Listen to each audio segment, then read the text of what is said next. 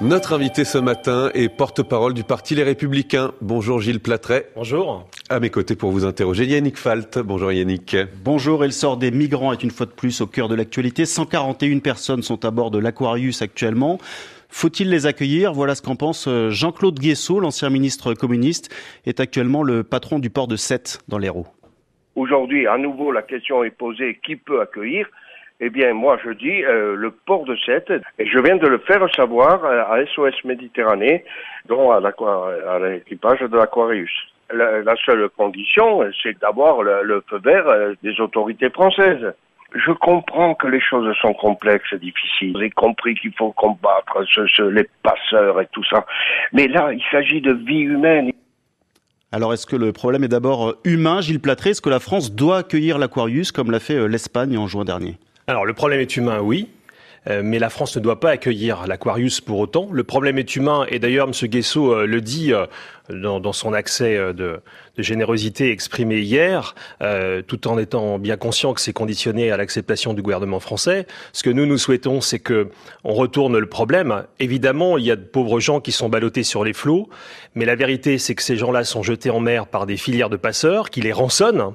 Et ils sont pas jetés sur un bateau généreusement par des passeurs depuis les côtes libyennes.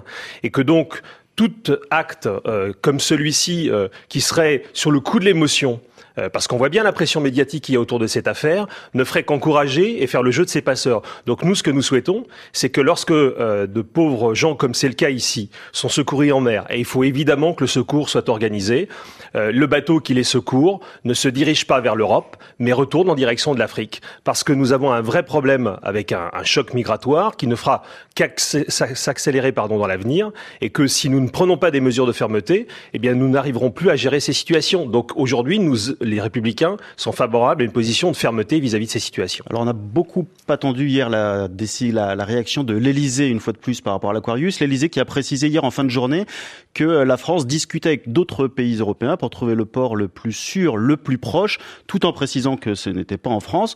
On a toujours l'impression que c'est euh, oui à l'humanité, évidemment, au nom des valeurs européennes. Il faut accueillir euh, ces migrants, mais pas chez moi. J'ai l'impression, euh, j'espère en tout cas que pour une fois, euh, l'Élysée est assez conscient de la réaction de l'opinion publique. Il n'y a pas un Français qui souhaite que quelqu'un se noie en Méditerranée.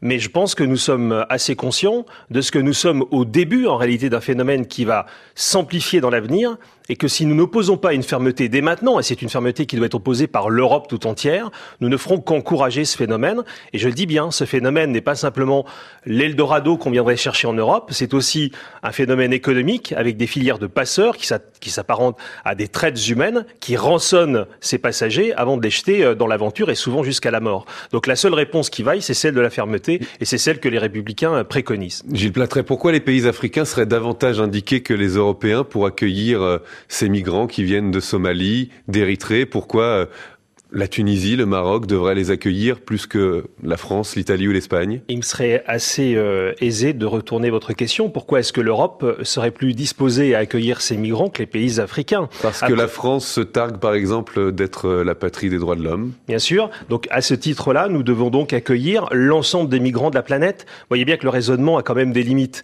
Nous, ce que nous souhaitons, c'est véritablement encourager une réaction européenne au sujet. Bien évidemment que nous ne remettons pas en cause le droit d'asile. Vous avez vu nos propositions en matière d'immigration. Il n'y a pas de remise en cause du droit d'asile. Pour autant, nous sommes aujourd'hui face à un continent qui est largement euh, déstabilisé, en tout cas une partie de ce continent est déstabilisée, et qui va donc pourvoir, euh, malgré lui, euh, à un mouvement migratoire que nous ne pouvons pas accueillir en totalité. Nous avons déjà accueilli l'année dernière, nous avons délivré 262 000 titres de séjour en France. C'est un record depuis 43 ans.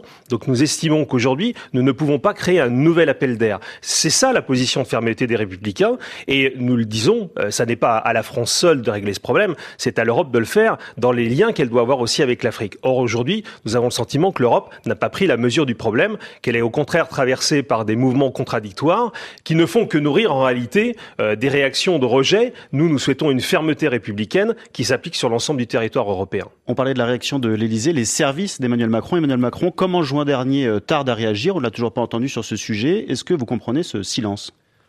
Oh là là, s'il fallait que nous commentions tous les silences de Monsieur Macron, euh, c'est un océan là aussi. On attend toujours sa réaction devant les Français sur l'affaire Benalla. il réagit pas. Peut-être que le en même temps prend du temps. C'est peut-être l'explication qu'ils font donner. La vérité, c'est qu'aujourd'hui, on a une situation d'urgence pour le pays avec cette, cette question qui se pose de l'Aquarius. je dis simplement aussi que les responsables de l'Aquarius doivent aussi nous expliquer pourquoi systématiquement le bateau se retourne vers l'Europe et pas vers des côtes africaines. Je parlais de la Tunisie tout à l'heure en particulier.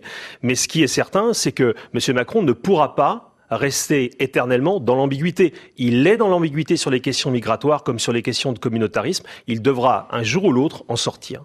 Alors, autre sujet dans l'actualité ce matin, les chiffres du chômage communiqués pour le deuxième trimestre par l'INSEE, moins 0,1%. Euh, très légère euh, baisse. Est-ce que vous considérez que la politique d'Emmanuel Macron porte ses fruits ou pas? Et si c'est des fruits, euh, c'est des petits fruits. Hein. C'est pas la récolte euh, des, belles terres ensoleillées de France. Euh, moi, je, je, dis simplement que on ne peut pas, sur un élément de conjoncture qui porte sur un trimestre, se faire une idée précise. on verra si les fameuses mesures qui ont été prises par ordonnance en privant le pays d'un vrai débat parlementaire à l'automne dernier porteront leurs fruits. La vérité, c'est que si on continue d'assommer les Français par l'impôt comme on le fait, nous sommes quand même les champions européens en matière de prélèvements obligatoires, on ne libérera pas les conditions de la croissance nous avons toujours dit que M. Macron ne menait pas la politique que nous aurions menée parce qu'il continue d'augmenter la dépense publique, il continue d'endetter le pays. Les chiffres du premier trimestre sont désastreux en la matière. L'État a accru l'endettement national de 40 milliards d'euros, là où les collectivités, elles, sont beaucoup plus vertueuses. Donc si on ne renverse pas ce cycle-là, alors on ne libérera pas les forces de la croissance. Notre État aujourd'hui est pléthorique et pèse sur l'activité économique. Donc ça n'est pas la loi travail seule qui y arrivera, c'est une véritable réforme de l'État. Et force est de constater que celle-ci n'a pas encore eu lieu. Gilles Platret, porte-parole du Parti Les Républicains, vous restez avec nous. Nous continuons cet entretien juste après le tour de l'info à 9h20 et avec Lucie Barbarin. Un homme de 19 ans en garde à vue ce matin à Périgueux en Dordogne. Hier en fin d'après-midi, il poignarde quatre personnes avec un couteau de cuisine en pleine rue. L'une d'entre elles est grièvement blessée. L'agresseur connu pour ses troubles psychologiques est alors maîtrisé par des passants.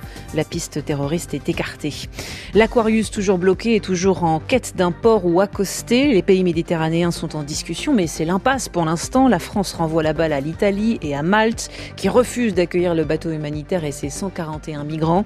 Le port de Sète dans l'Hérault s'est proposé, mettant l'Elysée dans l'embarras. L'Isère est à sec. Les cours d'eau et les nappes phréatiques atteignent un niveau très bas. Le département est en alerte et les restrictions s'imposent aussi bien aux particuliers qu'aux communes. Pas d'arrosage entre 9h et 20h par exemple et interdiction également de laver sa voiture dans son jardin. Et puis au Mali, les résultats de la présidentielle seront proclamés dans les prochains jours, mais l'opposition rejette déjà en bloc ces résultats, crie à la fraude et appelle au soulèvement. Les observateurs de l'Union européenne doivent justement publier aujourd'hui leur rapport sur les conditions du vote. France Info. Gilles Platret, toujours avec nous, porte-parole du Parti Les Républicains, maire de Chalon-sur-Saône aussi d'ailleurs, je le précise. Une question Yannick Falt pour vous, Gilles Platret, sur la, deuxième plainte déposée à l'encontre du bras droit d'Emmanuel Macron, Alexis Collère. Plainte déposée par euh, l'association euh, Anticor. Alexis Collère est soupçonné de conflit d'intérêts. Il aurait approuvé comme euh, haut fonctionnaire des contrats concernant l'armateur MSC, fondé et dirigé par des cousins de sa mère. Est-ce qu'Alexis Collère devrait démissionner? Écoutez, nous attendons que euh, le parquet national financier fasse son travail. C'est vrai que cette affaire soulève des questions. On a, on a eu euh, une affaire Benalla, qui d'ailleurs est d'abord une affaire Macron, protection euh, et prébande, avantage accordé à une personne. Et nous nous rendons compte aujourd'hui, et c'est un autre niveau de responsabilité, que le secrétaire général de l'Élysée, ce qui est véritablement le pivot de la République, pourrait être impliqué dans une affaire où non seulement il a pantouflé, comme on dit, c'est-à-dire qu'il est passé de l'État euh, puisqu'il représentait l'État sur un certain nombre euh, de chantiers euh, navals, notamment à Saint-Nazaire, où l'entreprise de sa famille était partie prenante. Il est retourné dans le privé avant de revenir à l'Élysée. Mais surtout, ce qui est plus grave, et c'est ça qui a été révélé par Mediapart il y a quelques jours, c'est qu'il a menti. C'est-à-dire que quand il siégeait au conseil d'administration du port du Havre, il a été amené alors qu'il, évidemment, il était parfaitement au fait des liens de famille qui l'unissaient avec euh, l'armateur en question,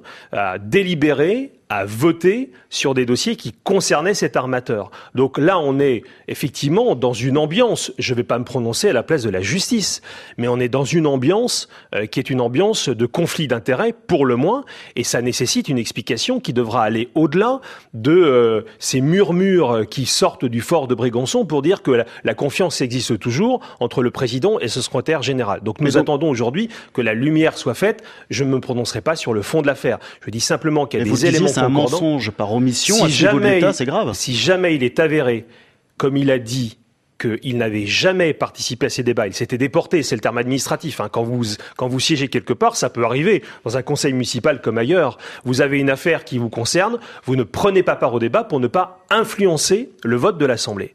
Il semblerait, d'après les éléments fournis par Mediapart, que non seulement il ne s'est pas retiré de la réunion, mais qu'il a donné son avis et que contre l'avis du commissaire du gouvernement, alors qu'il représentait lui-même l'État, il a voté favorablement à une augmentation de la participation de l'armateur qui était dans sa famille. Donc si tout ça est établi, ça va faire beaucoup. Mais il faut que ça soit établi. Donc nous y allons progressivement. Nous estimons que pour le moment, il faut que la justice fasse son travail, que le Parti national financier, sur la, la base des nouvelles euh, informations délivrées par Mediapart, puisse enquêter et savoir exactement comment les choses se sont passées. Vous le disiez après l'affaire euh, Benalla, donc le, le dossier colère, qu'est-ce que ça révèle de l'exercice du pouvoir par Emmanuel Macron, selon vous? Devrais-je vous dire que nous ne sommes pas surpris? Ça fait plus d'un an que nous disons qu'il se passe un certain nombre de choses dans la République française qui ne nous conviennent pas. On a élu un président par défaut. Euh, on l'a élu sans le connaître. On l'a élu parce que les circonstances politiques du début de l'année 2017 ont été absolument exceptionnelles, hein, à tout point de vue, inédites.